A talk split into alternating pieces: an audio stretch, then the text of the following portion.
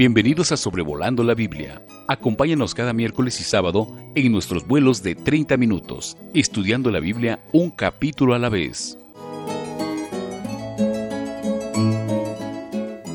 Es un gran gusto estar con ustedes aquí en Sobrevolando la Biblia, hoy 9 de abril del año 2022, en el cual vamos a estar considerando el día de hoy en este episodio el capítulo número 9 de Deuteronomio. Notamos que Moisés le vuelve a dirigir la palabra a Israel pidiéndoles que oigan eh, lo que él quiere comunicarles en representación de Jehová y les pide que ellos le oigan y les dice que ya era el tiempo para que ellos pasaran el río Jordán y para que ellos eh, pudieran desposeer a las naciones que estaban en, esa tierra y así poder eh, vivir, morar allí ellos. Él describe a estas naciones como siendo más numerosas y más poderosas, con ciudades grandes y amuralladas hasta el cielo. Esto lo describe de esta manera para tratar de acentuar la, la potencia, la grandeza de estos pueblos pero lo hace para contrastarlo con el poder aún más inmenso de Dios. O sea que Moisés no es que está diciendo esto para que ellos teman a estas naciones, es todo lo contrario. Realmente Él lo está diciendo para después hacerles ver el poder de Dios que excede aún estas ciudades tan grandes eh, donde moraban gigantes, como vamos a ver. El reto que tenían por delante era demasiado difícil para ellos. Él también describe a estas naciones y a estas ciudades de esta manera para que ellos vieran su pequeñez, su debilidad, su insignificancia. Pero lo que quiere que vean es que solo podían triunfar si ellos confiaban en Dios. Y así usted y yo tenemos adversidades que parecen ser como gigantes, como ciudades grandes, numerosas, ciudades amuralladas hasta el cielo. Pero Jeremías 32, 27 nos puede animar. Dice, He aquí que yo soy Jehová, Dios de toda carne. ¿Habrá algo que sea difícil para mí? Así que podemos tener plena confianza en nuestro Dios. No importa por lo que usted esté pasando, no hay nada que se salga del control de Dios. No hay nada que pueda acontecer en su vida en el cual el Señor no pueda ayudarle. Jesús nos invita a nunca olvidarnos de Juan 15:15. 15. ¿Cómo es que nosotros, dice él, sin mí nada podéis hacer? Versículo 5, perdón, Juan 15:5. Separados de mí nada podéis hacer. El apóstol Pablo, guiado por el Espíritu, escribe esas palabras que nos han sido de ánimo a muchos. Todo lo puedo en Cristo que me fortalece. Moisés también les describió a estas naciones como teniendo habitantes grandes y altos que eran los hijos de los anaseos. La palabra anaseos significa cuello largo. Los anaseos era una tribu de gigantes que descendieron de Anac, que también es mencionado aquí en este versículo 2. Esta tribu de gigantes moraba en Canaán. Los moabitas llamaban a estos gigantes anaseos emitas. Esto lo vemos en el capítulo 2 y versículo 11 de este mismo libro. Fueron los gigantes que vieron los doce varones que fueron a espiar la tierra prometida. En Números capítulo 13, allí también son mencionados los anaseos.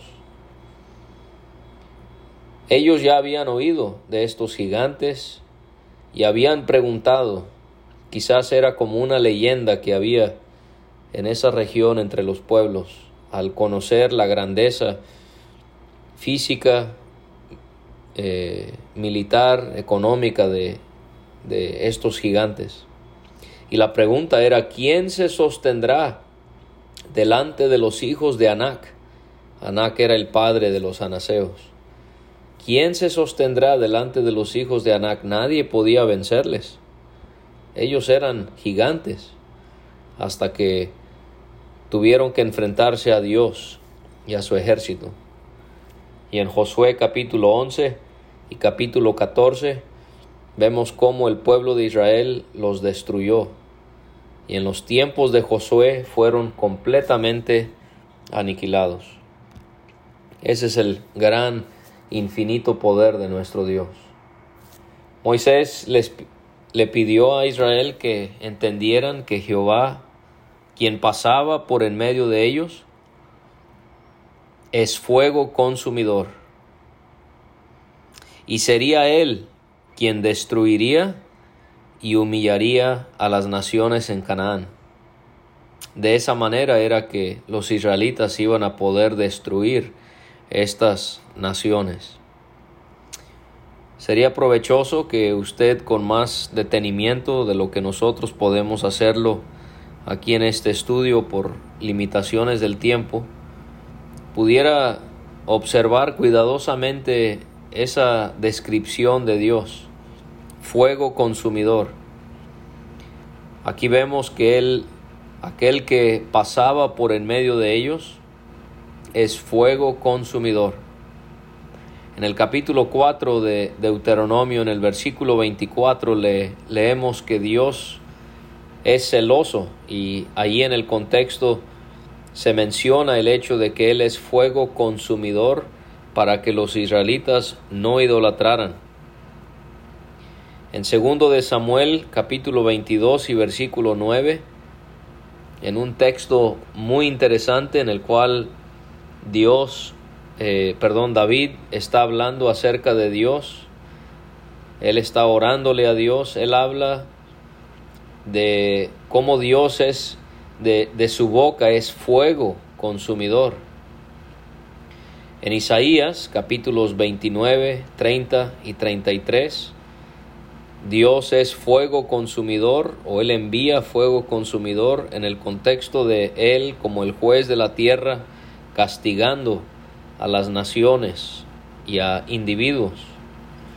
En Hebreos 12, cuando allí el autor escribe acerca de la necesidad que Dios en ocasiones tiene de castigar a aquellos que son sus hijos para producir en nosotros santidad, para producir en nosotros obediencia.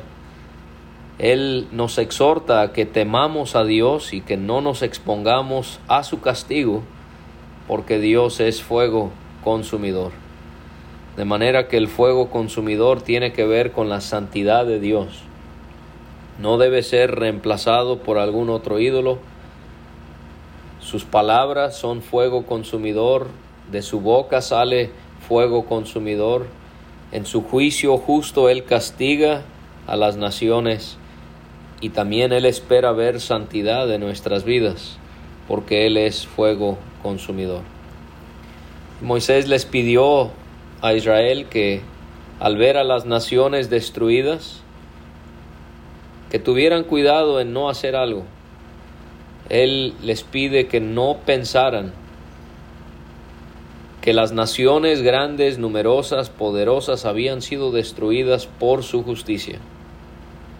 La razón por la que serían destruidas sería por la impiedad de esas naciones. Y vamos a ver que hay otra razón que se nos va a dar más adelante.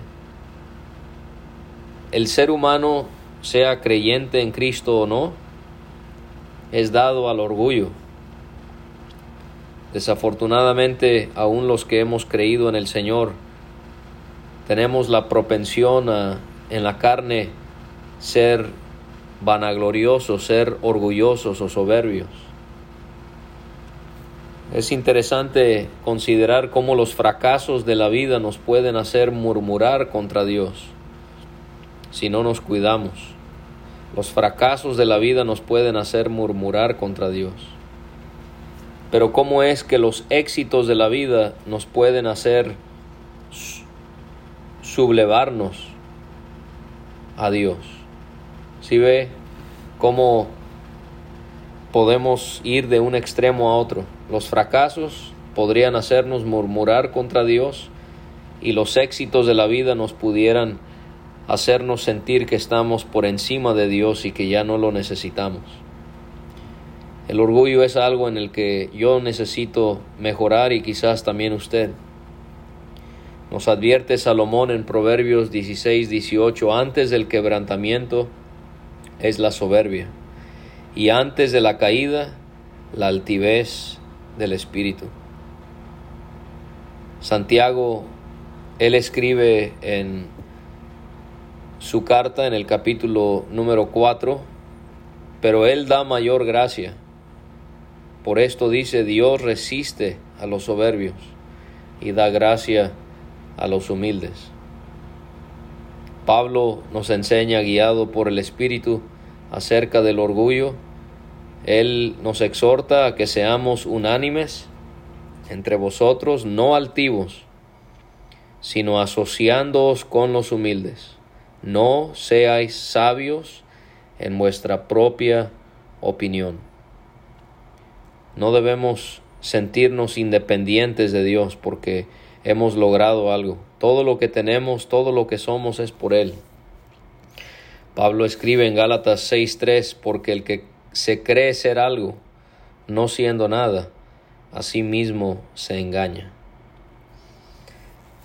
Moisés les enfatiza por segunda vez que no sería por su justicia ni por su rectitud que poseerían la tierra de estas naciones. O sea, no es por ustedes.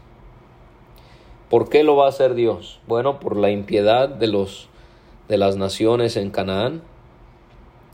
A veces los cínicos, los que son incrédulos a la palabra de Dios y se consideran ateos, eh, catalogan a Dios como un Dios injusto, cruel, por haber devastado a estas naciones en Canaán para que entrara Israel a poseer esa tierra.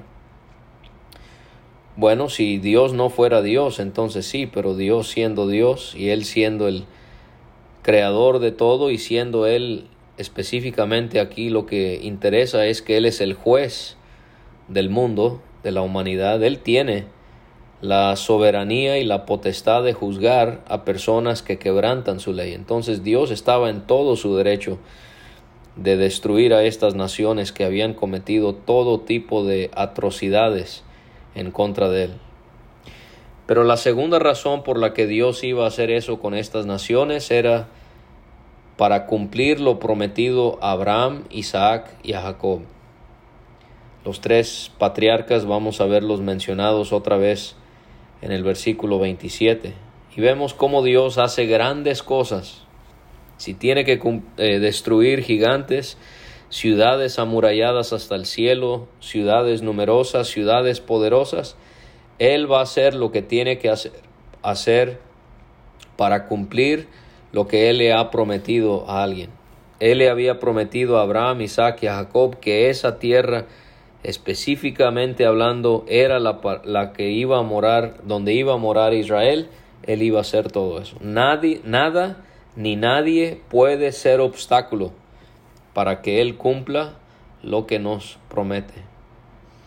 por tercera vez les hace ver que tomarían posesión de la tierra prometida, no por su justicia, sino más bien los describe aquí, ustedes son pueblo de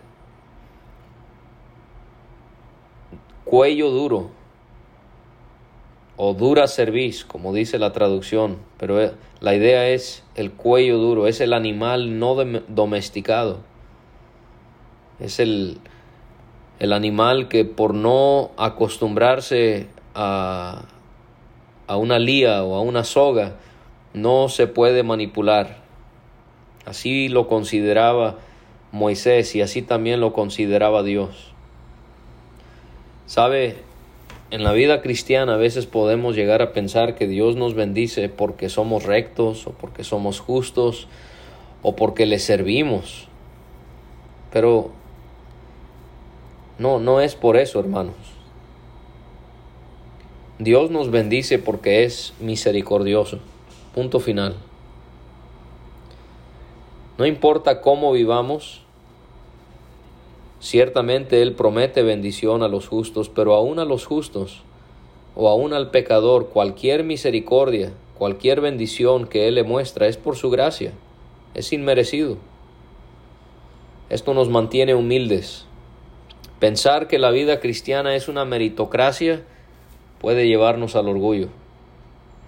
Cualquier cosa que recibimos de Él es por su misericordia. Moisés les pidió que se acordaran que habían provocado la ira de Jehová su Dios en el desierto. Les va a dar ejemplos de cómo ellos realmente no merecían nada. Les va a mostrar su gran pecado, su incredulidad. No había nada bueno en ellos. Todo lo que ellos podían gozar era por la misericordia de Dios. Y Moisés les hace ver que lo habían hecho desde que habían salido de Egipto hasta entrar a Canaán. Todo ese trayecto habían sido rebeldes a Dios. Por lo tanto, no tenían nada de qué avergonzarse con todo lo que hicieron contra Dios después de salir de Egipto. Y para ellos y para nosotros es bueno recordar el pasado, porque nuestras fallas en el pasado nos mantienen humildes y las bendiciones del pasado nos mantienen agradecidos con Él, lo cual es un remedio contra eh, la murmuración, pero también las bendiciones del pasado nos mantienen confiados en Él, y esto nos es remedio contra la incredulidad. El pasado nos ayuda a creer que Dios en el presente y en el futuro Él podrá ayudarnos en todo. Realmente del capítulo 8 al eh, versículo 1 al capítulo 11 y versículo 7, Moisés les va a pedir que recuerden distintas cosas para que ellos aprendan de su pasado. El capítulo 8 se enfoca en cierta manera en hablar de lo que Dios haría con su pueblo, pero aquí en el capítulo 9 este capítulo se enfoca en describir cómo respondería Israel y tristemente fue de una manera muy reprobable. Moisés les recordó que en Horeb o el Sinaí habían provocado la ira de Jehová y que Dios se había enojado contra ellos, aún hasta desear destruirles. Todo esto lo encontramos en los capítulos 19 a 32 del Éxodo. Moisés repasó el hecho de que él había subido el monte para recibir las tablas de piedra las naciones de esa región tenía, tenían sus tablas con los tratados que los regían, pero estas tablas eran singulares porque venían desde la presencia de Dios. Las leyes de las otras naciones habían sido creadas por el hombre y por lo tanto tenían fallas o podían ser injustas, pero estas tablas de Israel, como venían de Dios, eran leyes perfectamente justas. Estas tablas representaban el pacto de Dios con Israel. Esto se enfatiza en esta sección del capítulo. Las tablas del pacto. O sea que esas tablas no nos rigen, o toda la ley de, de Dios dada a Moisés no nos rigen porque Cristo trajo un nuevo pacto. Por eso no diezmamos. Por eso no guardamos el sábado Por eso no damos las primicias. ¿Por qué? Porque todo eso fue bajo la ley. Y Moisés estuvo sobre el monte Horeb cuarenta días y cuarenta noches, sin comer ni beber. Los mandamientos sobre las tablas fueron escritas por el dedo de Dios. Los mandamientos escritos eran los mismos que Dios les había pronunciado. Al estar en medio del fuego, este fuego representaba la gloria de Dios. Y dice ahí en el versículo 10, en el día de la asamblea, o sea, cuando estaba reunido el pueblo de Israel. Y Dios le dio a Moisés las tablas del pacto al final de los cuarenta días que estuvo sobre el monte. Pero de repente Dios le pidió, y Moisés está recordándole a Israel todo esto, le pidió a Moisés que se levantara y que bajara el monte porque el pueblo se había corrompido. Dios consideró que se habían apartado del camino que Él les había pedido que siguieran. ¿Cómo? Al hacerse una imagen de fundición, el becerro de oro. Dios le dijo a Moisés que veía en ellos que era pueblo de dura cerviz o de cuello duro. Y Jehová quería de una vez y por todas destruirles y borrar sus nombres de debajo del cielo. Les había dado tantas oportunidades y siempre estaban cometiendo el mismo pecado contra él. Él hasta dice a Moisés, voy a hacer otra nación para ti, va a ser más fuerte y más numerosa. Ese es el poder de Dios, hermanos. El poder de Dios pudiera haber creado, si la nación de Israel es una nación que ha sufrido tanto, pero que siempre se ha podido mantener y ha prosperado a pesar de todo, porque Dios está con ellos. Imagínese que Dios tiene tanto poder que Él pudiera crear a una nación más fuerte y más numerosa que esa nación. Y Moisés, Él le cuenta a Israel cómo Él recordaba cómo debajo del monte Él bajó del monte que ardía en fuego con las tablas del pacto en sus dos manos. Y aquí vamos a ver en esta sección a Moisés como un ejemplo para líderes que desean administrar la casa de Dios y cómo deben de tratar con situaciones difíciles, complicadas. Muchas veces queremos tener funciones de liderazgo en la iglesia cuando se tiene que mandar a otros a hacer esto o hacer aquello y, y nos gusta mandar y nos gusta organizar y nos gusta tener el poder y el control. De mala manera obviamente. No debe ser así. Pero cuando viene el tiempo de las de los ataques de las pruebas de las situaciones complicadas muchas veces no sabemos ni cómo reaccionar Moisés aquí vamos a ver primeramente que un líder tiene que saber cómo tratar una crisis en el pueblo de Dios. No hacer la situación peor de lo que ya está. Y vamos a ver en Moisés un ejemplo de cómo se puede lograr esto. Moisés baja el monte, él mira, él ve el pecado que cometió Israel. O sea, vemos aquí primeramente cómo un líder tiene que en ciertas ocasiones tiene que actuar con prontitud hay situaciones donde se tiene que orar, se tiene que esperar en Dios, pero hay otras crisis en el pueblo del Señor que se tienen que tratar de inmediato. Esta era una de ellas. Aquí no hay tiempo, aquí no hay, no hay necesidad de orar. Es claro el gran pecado, el gran peligro que hay en Israel. Están adorando a una imagen. Y les hace ver o él también consideró cómo es que se habían apartado del camino que Dios les había pedido seguir. Y él tomó las tablas y las arrojó de sus dos manos para quebrarlas delante de sus ojos. Lo hizo así a propósito para que vieran la gravedad de su pecado. Este no fue un berrinche de Moisés o un enojo descontrolado. Vemos aquí en Moisés un enojo santo quebrando las tablas de la ley para que el pueblo viera que ellos habían quebrantado las leyes de Jehová que había hecho pacto con ellos. Así que un líder no va a tomar medidas drásticas sin primero hacerle ver a las personas la gravedad del pecado que han cometido. Moisés se volvió a postrar delante de Dios y por cuarenta días no comió ni bebió por causa del pecado cometido contra Jehová que lo había enojado.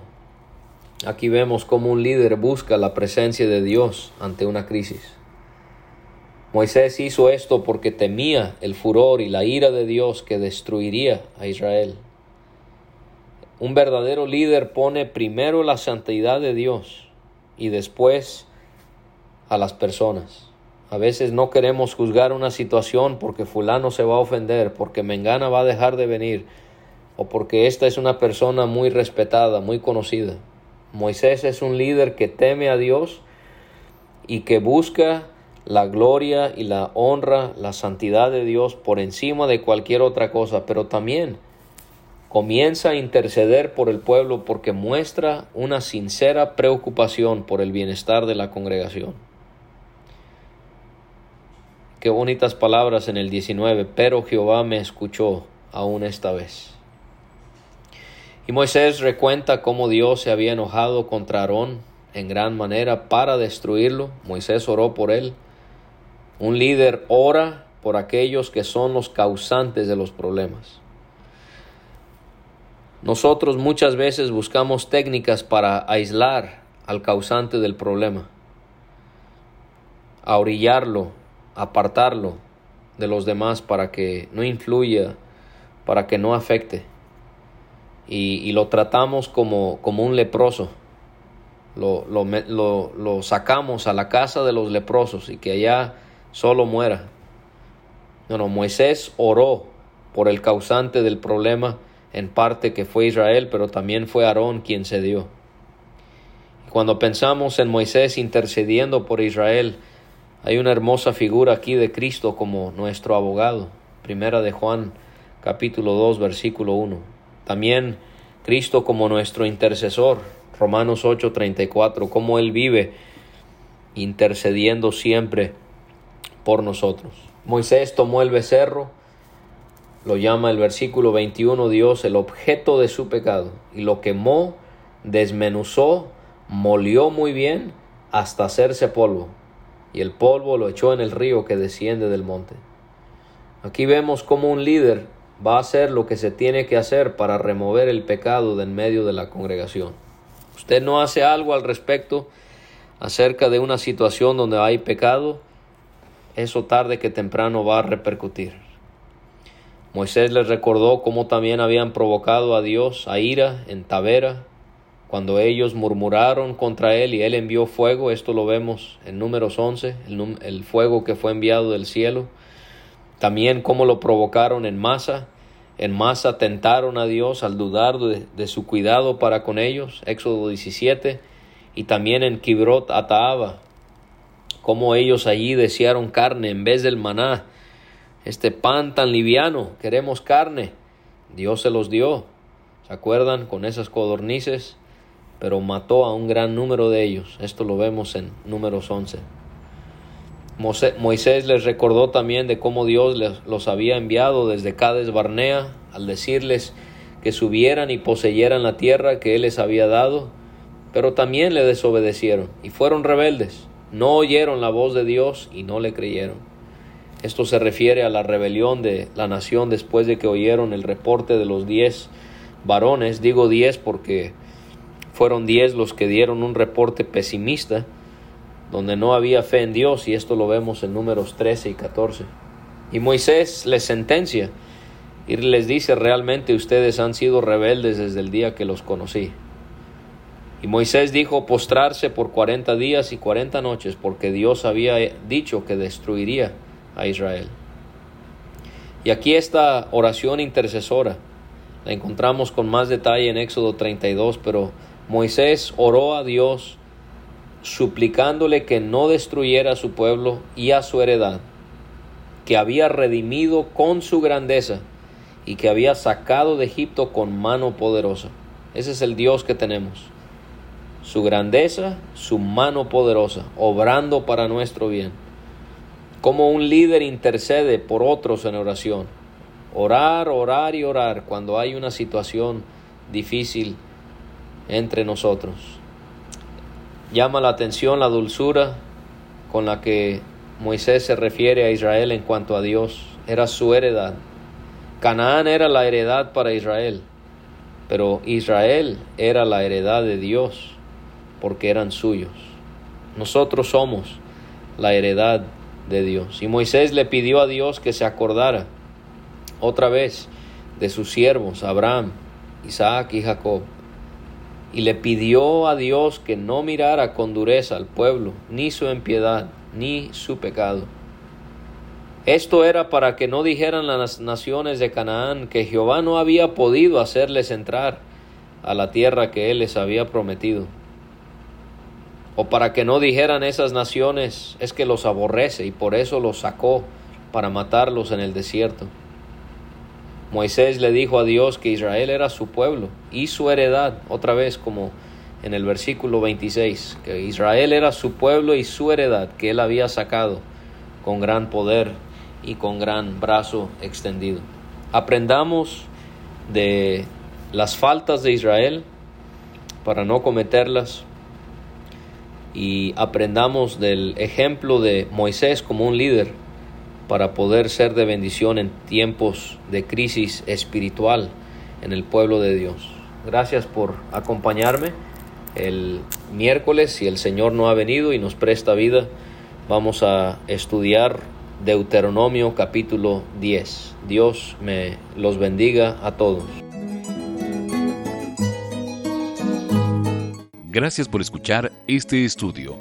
Escríbenos a sobrevolando la Biblia gmail.com. Visita nuestra página www.graciamasgracia.com. Hasta la próxima.